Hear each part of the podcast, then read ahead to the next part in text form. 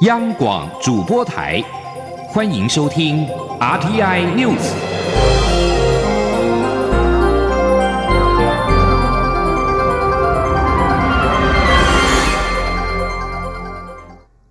各位好，我是李自立，欢迎收听这一节央广主播台提供给您的 RTI News。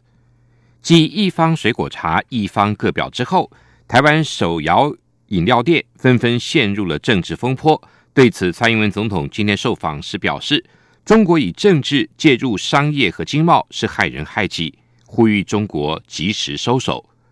此外，针对路透社报道，中国国务院台湾事务办公室至少付费给台湾五家媒体做行文的置入，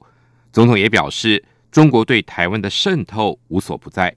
记者杨文军的报道。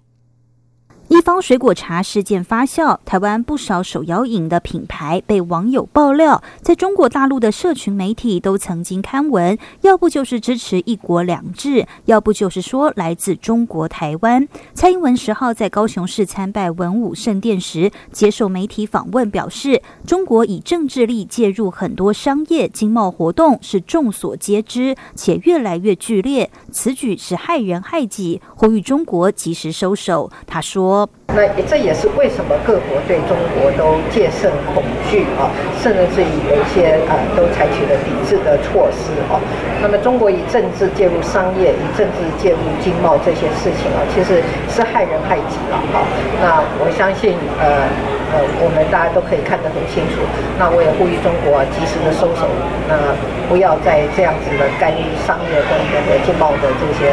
呃交往。此外，针对路透社报道，中国国务院台湾事务办公室至少付费给五家台湾媒体做新闻置入。总统表示，中国对台湾的渗透其实是无所不在，中国介入台湾媒体影响报道或整个生态时有所闻，台湾社会非常忧心。路透社的报道某种程度证实这些忧虑非空穴来风。蔡总统说：“希望人民特别警觉这类的渗透，一起在第一时间厘清或消除假消息、假讯息的流通，这是保护民主最重要的事。”他也呼吁媒体共同保护媒体公正、客观，让民众信赖媒体，也可以反映社会声音。中央广播电台记者杨文军报道。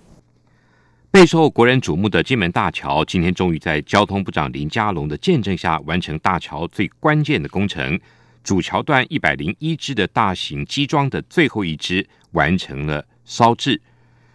后续呢，在交通部跟高速公路局等施工团队的努力下，将持续以国内首建的海中钢箱围堰工法，陆续完成十一座深海巨型桥墩的基础工程。顺利的话，二零二一年就可望完工通车。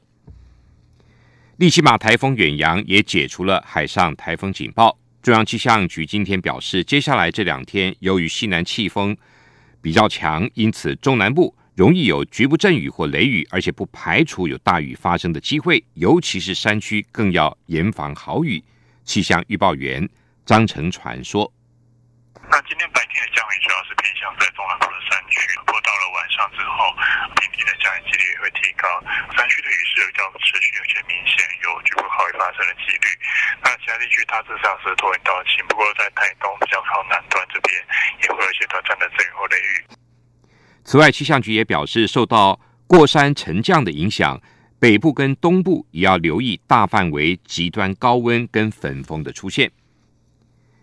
台风利奇马警报解除，但其外围的环流跟西南风持续影响台湾。秋行军虫灾害紧急应变小组今天提醒，台风侵台的移动路径可能会引进邻近国家秋行军虫的成虫，呼吁农民应该加强巡查。应变小组今天表示，秋行军虫可乘风远距离迁移，依据文献记载，一个晚上飞行的距离可以达到一百到两百公里。依照气象局发布的台风动态跟农委会农业试验所观测的资料，这次立即把台风侵台的移动路径，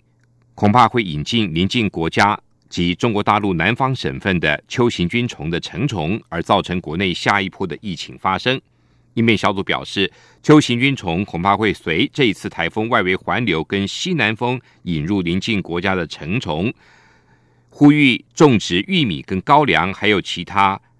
高风险祭祖作物的农民呢，要在台风过后应该加强扩大田区的巡查工作，发现卵块也必须要摘除。如果有疑似虫体，应该落实通报，并且依照防检局公告紧急防治药剂进行强制的施药施作。针对俄国北部军事基地八月八号测试武器时发生爆炸，导致北德文斯克市的伽马辐射量升高一事，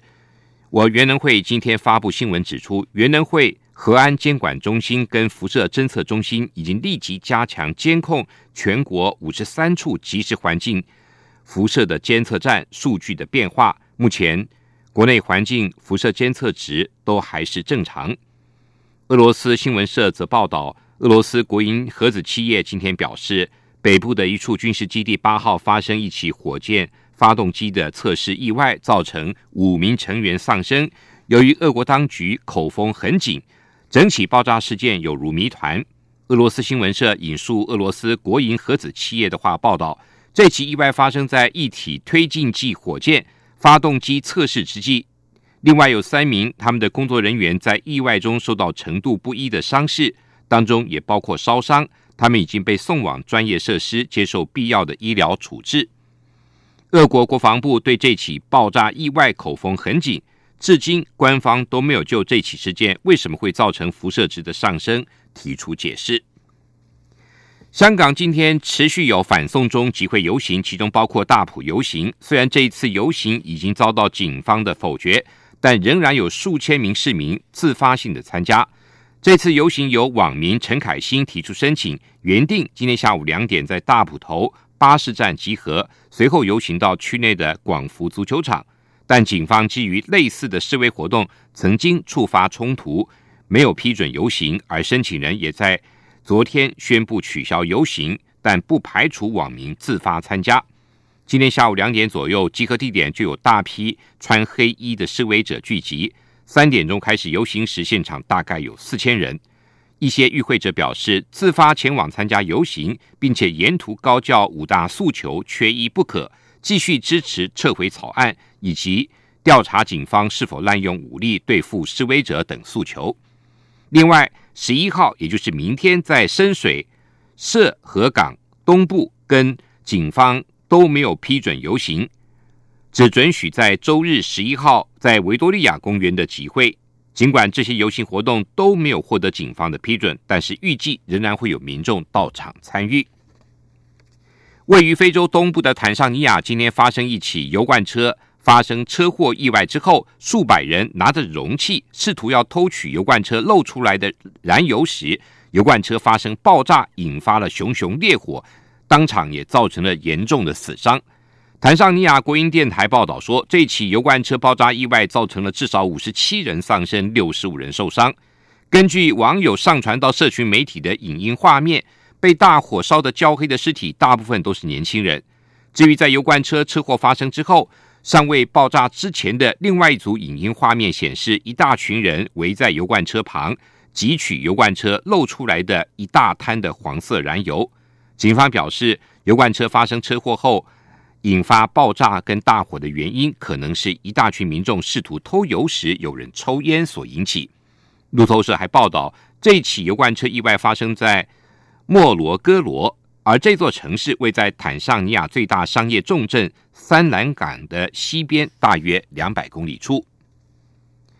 丹麦警方在推特贴文表示，首都哥本哈根的一座警察局。今天也传出爆炸攻击，导致警察局毁损，并且这也是四天以来以安全跟社会和谐闻名于世的丹麦传出的第二起攻击事件。警方推文表示，遭遇攻击的是位于哥本哈根